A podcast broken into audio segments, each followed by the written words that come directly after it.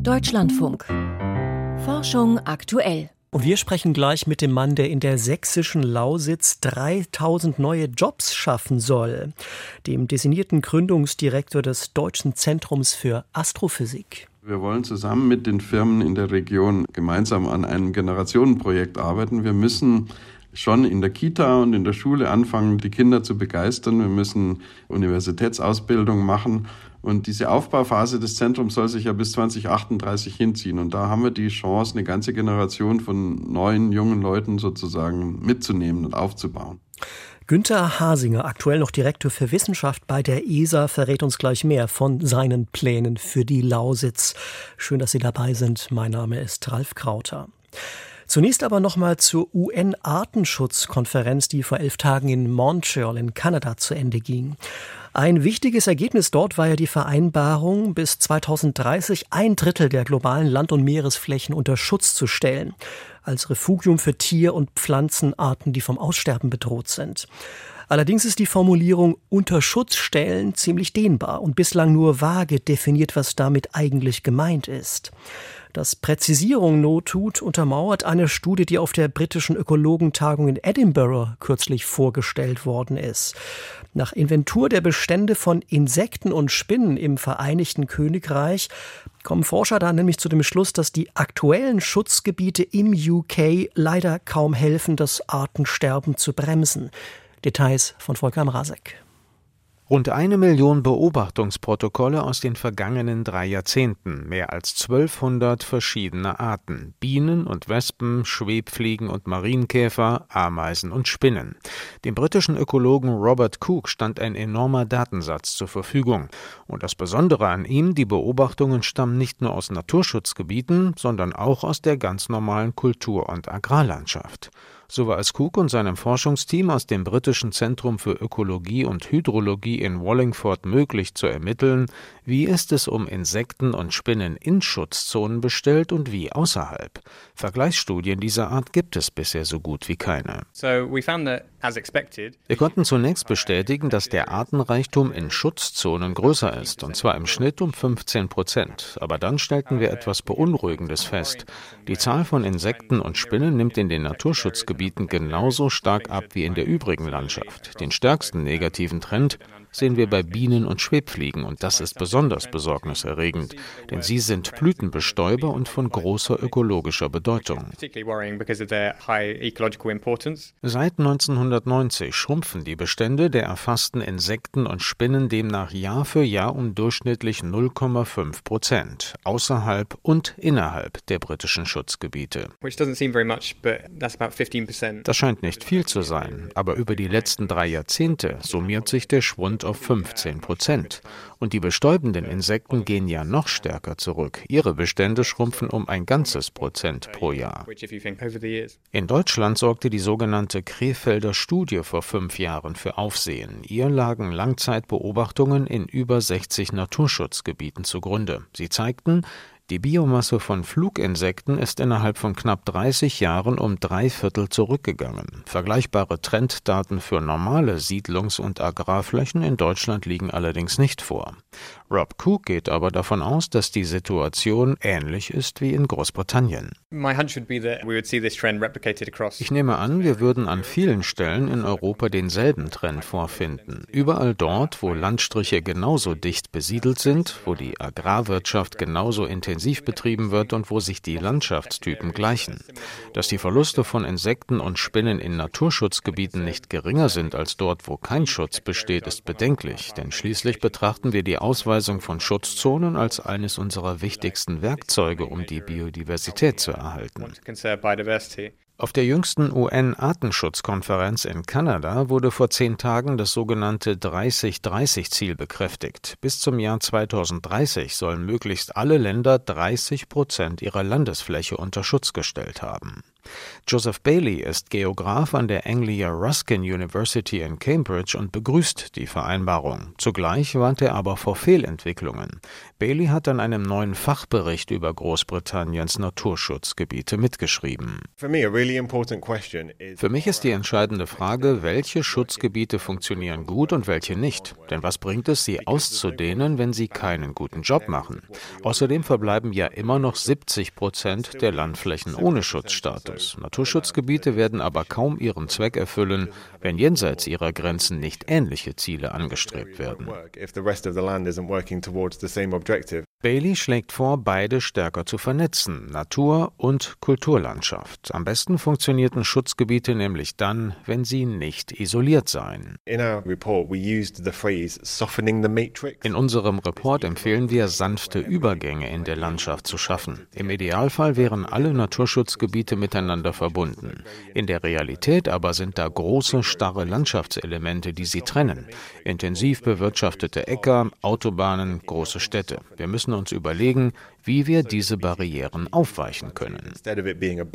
Der Brite denkt hier zum Beispiel an Pufferzonen um Agrarflächen herum, die nur noch extensiv bewirtschaftet werden, an Hecken, die Waldgebiete wie Perlschnüre miteinander verbinden und Artenkorridore eröffnen, an viel mehr Tunnel und Brücken unter oder über Straßen für Frösche, Igel, Rehe und andere Tiere.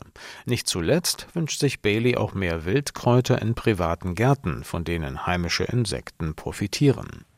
Wie müssen Naturschutzgebiete geplant und gemanagt werden, um das Artensterben zu stoppen? Volker Mrasek über eine Studie, die belegt, wäre gut, wenn wir da schnell Antworten finden.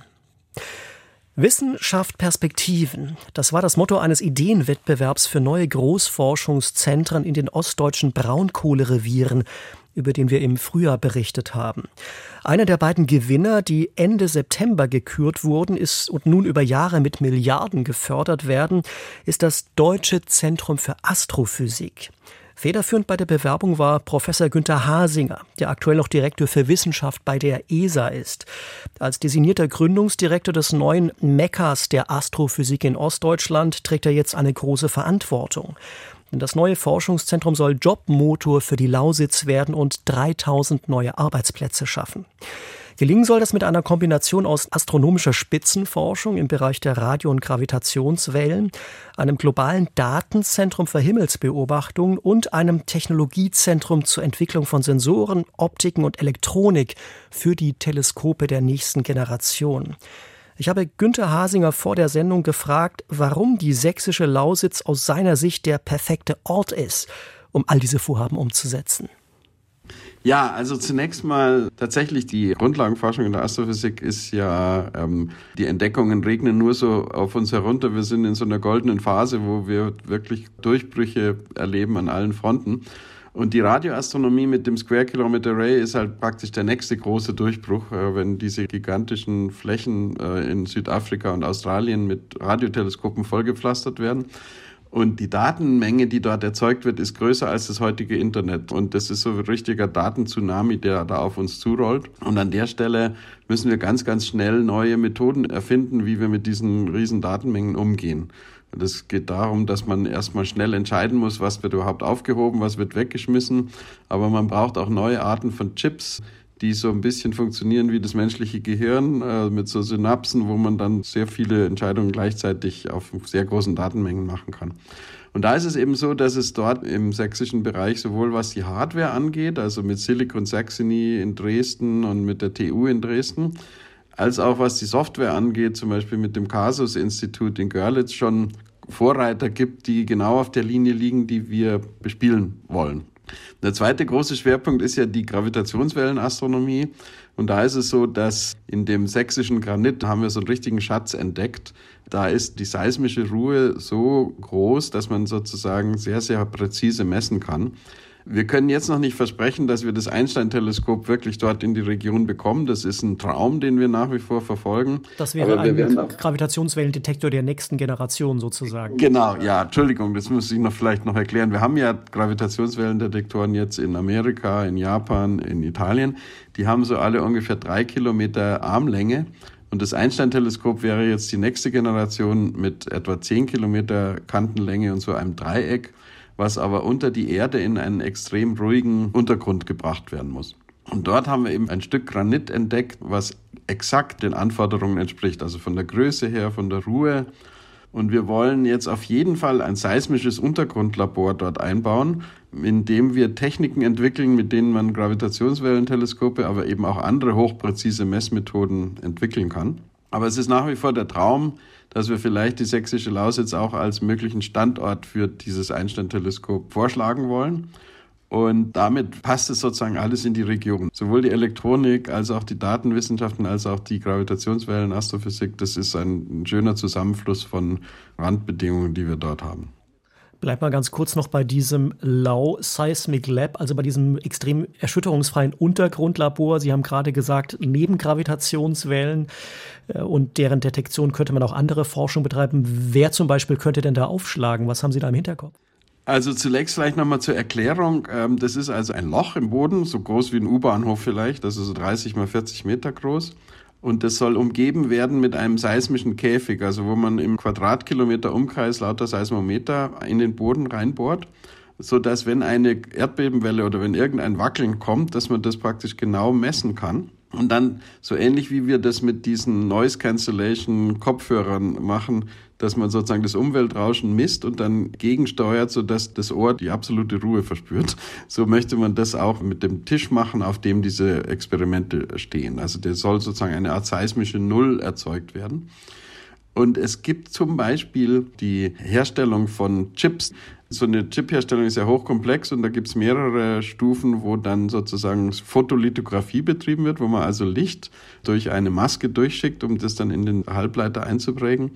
Dort stellt sich eben raus, dass irgendwann mal das Wackeln des Tisches sozusagen dominant wird und da könnten wir dann in diesem Low Seismic Lab neue Methoden entwickeln, wie man dieses Wackeln minimiert.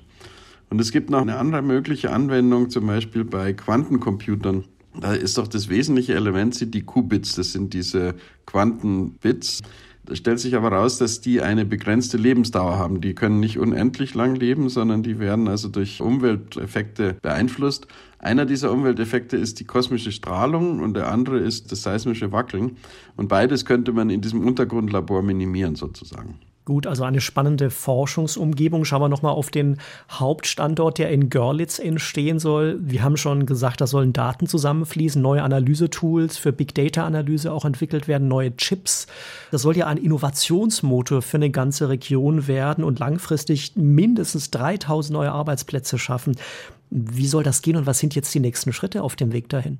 Ja, lassen Sie mich mal mit den nächsten Schritten anfangen. Also wir bekommen jetzt eine dreijährige Projektphase. Also das äh, Zentrum wird noch nicht sofort gegründet, sondern in diesen drei Jahren müssen wir die Pläne machen für sowohl die Gebäude, das Untergrundlabor, aber auch die Pläne für die administrative Konstruktion. Also wie sieht dieses Gebilde überhaupt aus? Wer sind die Partner? Wer ist verantwortlich und so weiter? Und wir müssen aber auch in den ersten drei Jahren schon eine ganze Menge an, Schlüssel, an Schlüsselpersonal einstellen. Also die Führungsspitzen, die dann hinterher das ganze Gebäude sozusagen unter sich haben. Also wir werden in den ersten drei Jahren ungefähr 60 Leute einstellen müssen, 20 pro Jahr. Und das ist also, wenn man von Null anfängt, schon eine ganz eine Herausforderung, also alle zwei Wochen jemand Neuen einzustellen. Und dann, wenn das alles soweit fertig ist, dann gibt es eine Evaluation und dann wird entschieden, ob wir gegründet werden können. Also hoffentlich, wenn alles klappt, am 1. Januar 2026 würde das Zentrum zum Laufen anfangen. Jetzt war die Frage, wie schaffen wir es, 3000 Leute dahin zu bekommen? Also wenn Sie heute in der Gegend 2000 Arbeitsplätze auf den Markt schmeißen, und das haben die Leute versucht, dann bekommen Sie 200 Bewerbungen. Und die erfahrenen Leute kommen aus den umgebenden Firmen. Also sie stehlen den Firmen sozusagen die besten Arbeitskräfte. Das ist genau das, was wir natürlich nicht wollen sondern wir wollen zusammen mit den Firmen in der Region gemeinsam an einem Generationenprojekt arbeiten. Wir müssen schon in der Kita und in der Schule anfangen, die Kinder zu begeistern. Wir müssen Universitätsausbildung machen. Und diese Aufbauphase des Zentrums soll sich ja bis 2038 hinziehen. Und da haben wir die Chance, eine ganze Generation von neuen, jungen Leuten mitzunehmen und aufzubauen. Wir müssen also dafür sorgen, dass die Leute nicht gehen. Wir müssen denen diesen Silberstreifen am Horizont bieten.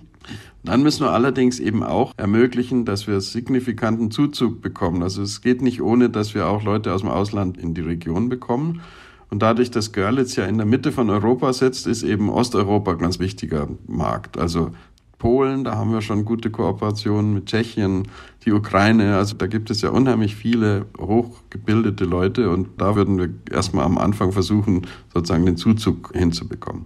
Und natürlich müssen wir die internationalen Spitzenkräfte dorthin bekommen müssen eben auch die Randbedingungen schaffen können, dass die sich dort wohlfühlen. Aber Görlitz ist so eine wunderbare Stadt, also ich habe mich da total verliebt drin und ich selbst werde ja ab 1. April dort persönlich dann wohnen mit meiner Frau und hoffe, dass da der Attraktor groß genug ist, dann die Leute auch hinzubekommen.